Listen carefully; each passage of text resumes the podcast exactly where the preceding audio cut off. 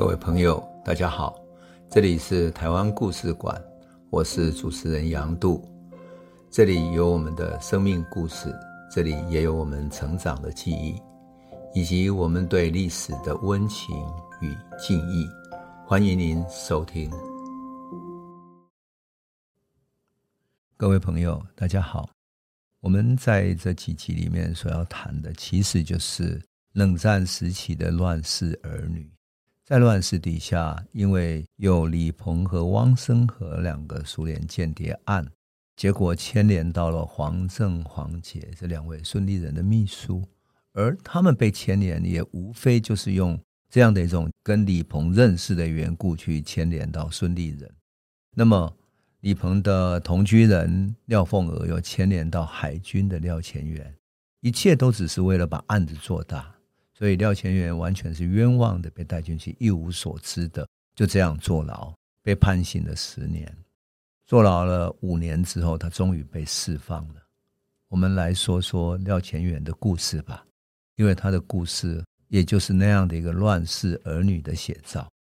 廖乾元从监狱出来之后，他的姐姐是共谍，他身上也背负着共谍的嫌疑，所以他起初去投靠一个中央信托局工作的长辈。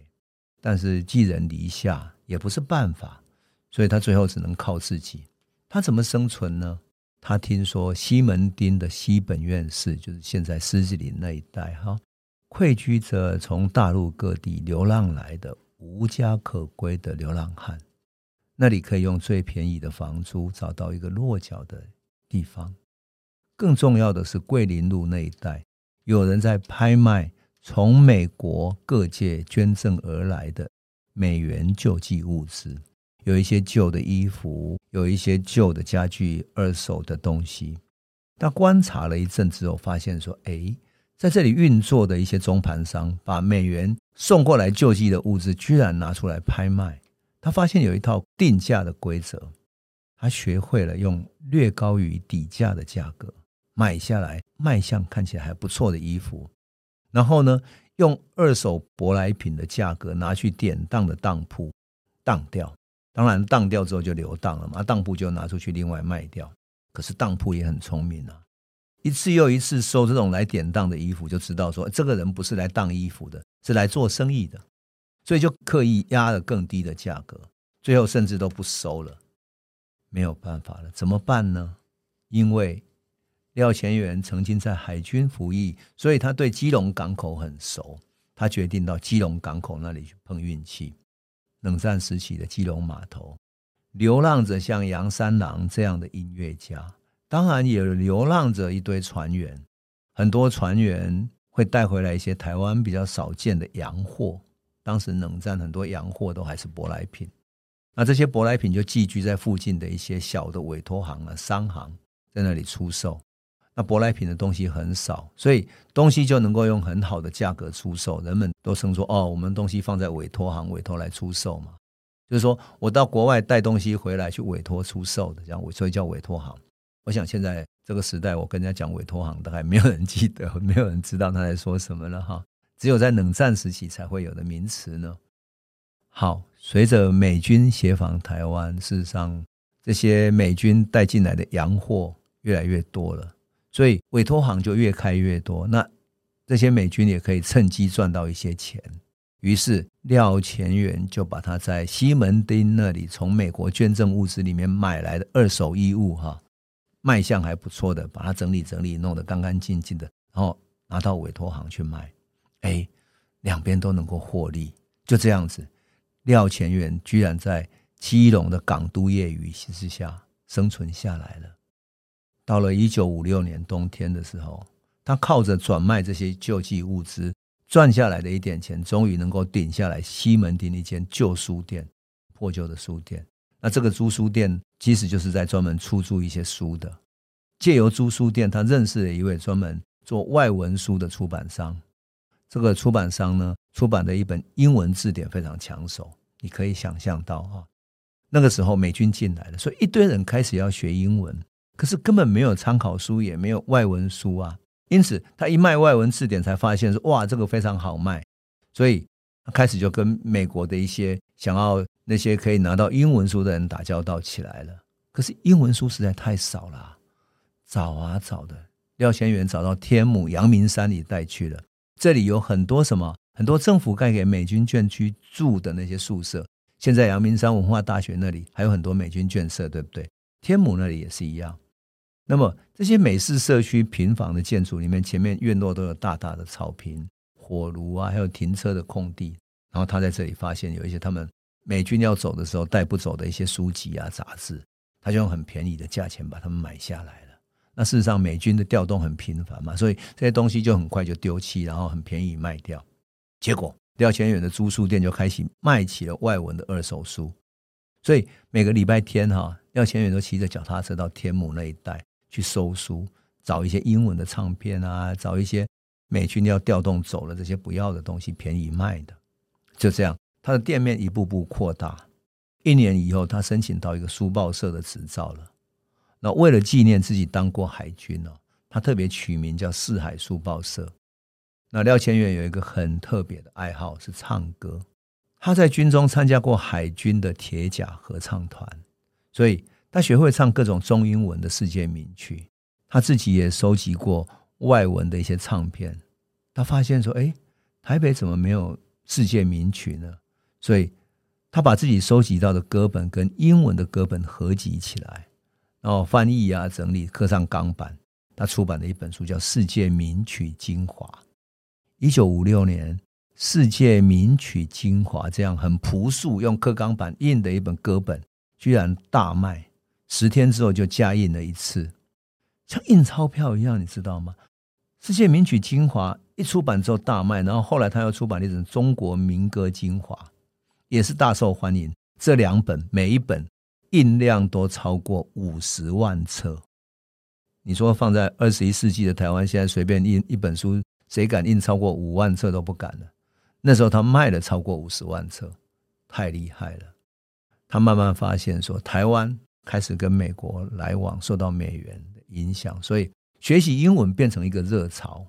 可是又没有教材，过去台湾都是日文书比较多，英文书很少，老师更少，所以大家找不到学习英文的机会，更不要说学习绘画。所以他开始出版一些英文的发音、英语绘画、留学考试绘画等等，把它做成那种小小的唱片去出售。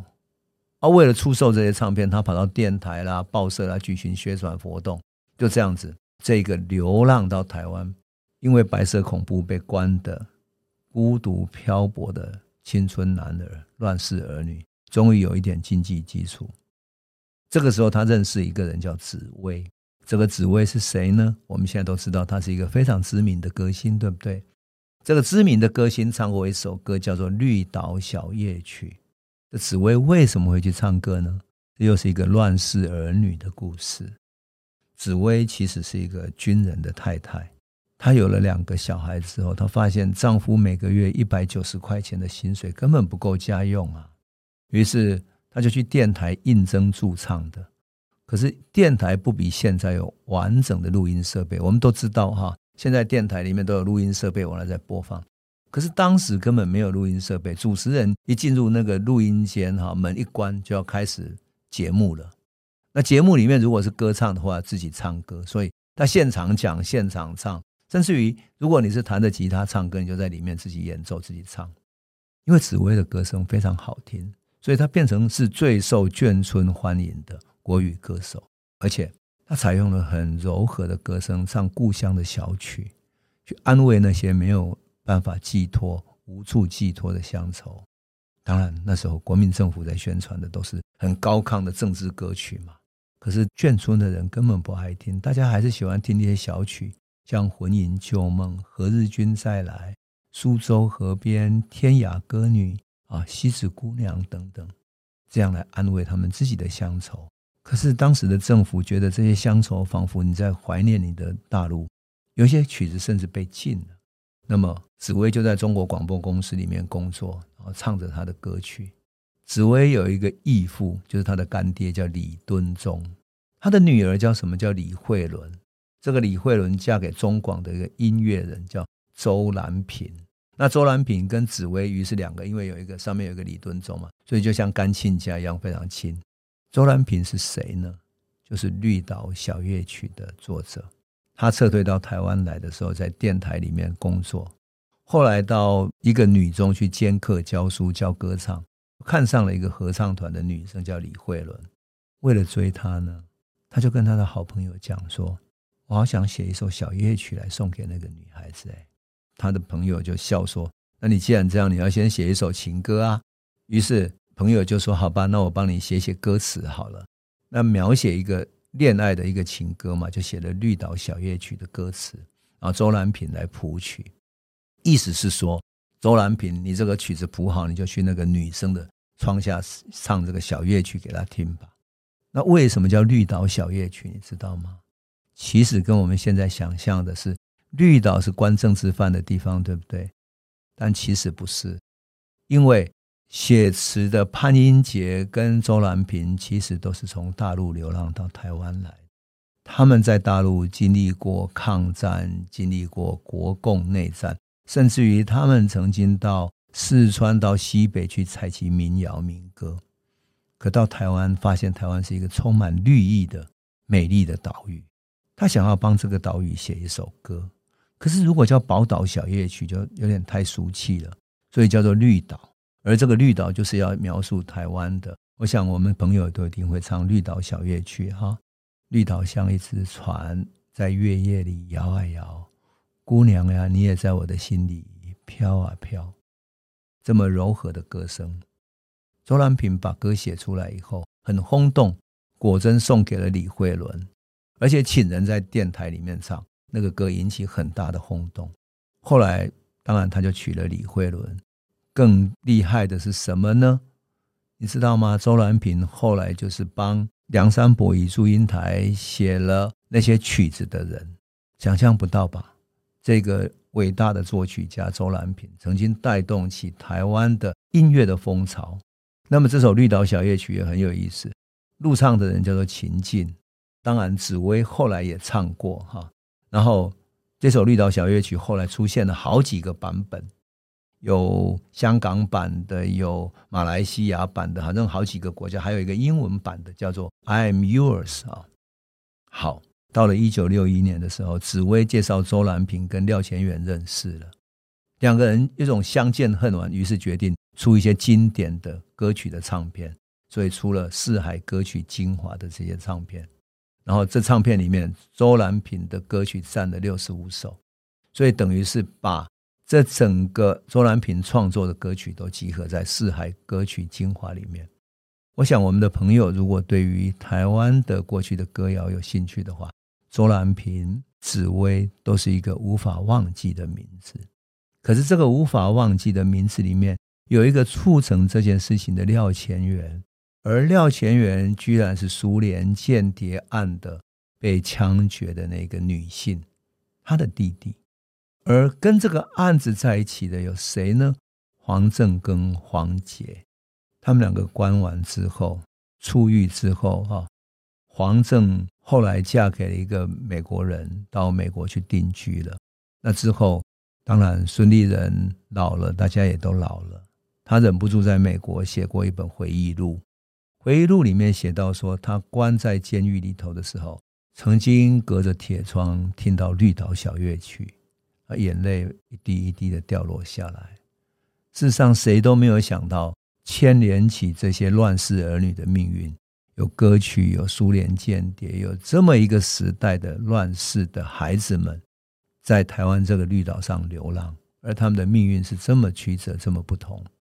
我记忆最深刻的是黄正后来写道，她嫁到美国去之后，她的丈夫过世以后。他曾经自己驾着车去参加了一场朋友的聚会，聚会出来之后，他开着车走啊走，走到一个路上，突然看到很荒凉的黄昏的景色，心中非常感伤，想起很遥远以前在屏东的时候，孙立人曾经跟他讲过，他在缅甸作战的时候骑着马，然后穿过森林，然后看到一只大象，在那么寂寞荒凉的场景底下。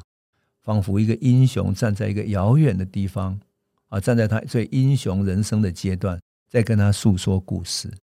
他把车子停在路边，一阵茫然，然后心里非常非常感伤，思念着孙立人，然后思念着所有这一切。可是，也就在他眼泪掉下来的一个瞬间，他觉得他终于能够把对孙立人的思念，把十八岁时候有过的恋情，终于慢慢放下来了。而他已经五六十岁了，所有少女时代的乱世儿女的故事，在美国那异乡的一个荒凉的黄昏里面。终于一点一滴的放下来，他可以清晰的看见，回忆到孙立人在壮年的时候跟他讲起在缅甸打仗的故事，那么清晰，正如同两个人的青春曾经有过的。同样的，我们讲到一九五零年代，那么多乱世儿女，从杨三郎、廖乾元，乃至于基隆的港都夜雨，下着夜雨的时候，那么多来自中国各地的年轻的。男女在这里发生的爱情故事、生命故事，那是多么动人！我特别要讲这三集，通过绿岛小夜曲，通过苏联间谍案，真的就是想要讲乱世儿女在这里生存下来的故事。而台湾这个岛屿，其实就是这么多的乱世儿女共同建构起来的。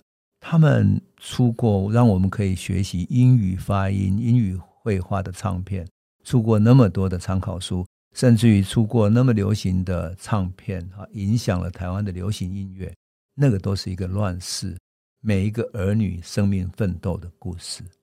好，我们今天的故事就先讲到这里。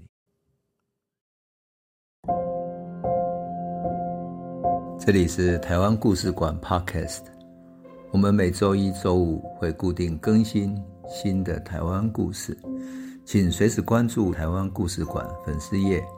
按赞并分享。最后，我们工商放送一下：若你对本节目有兴趣，可以购买纸本的《有温度的台湾史》，更方便您阅读。本节目由中华文化永续发展基金会制作，连振东文教基金会赞助。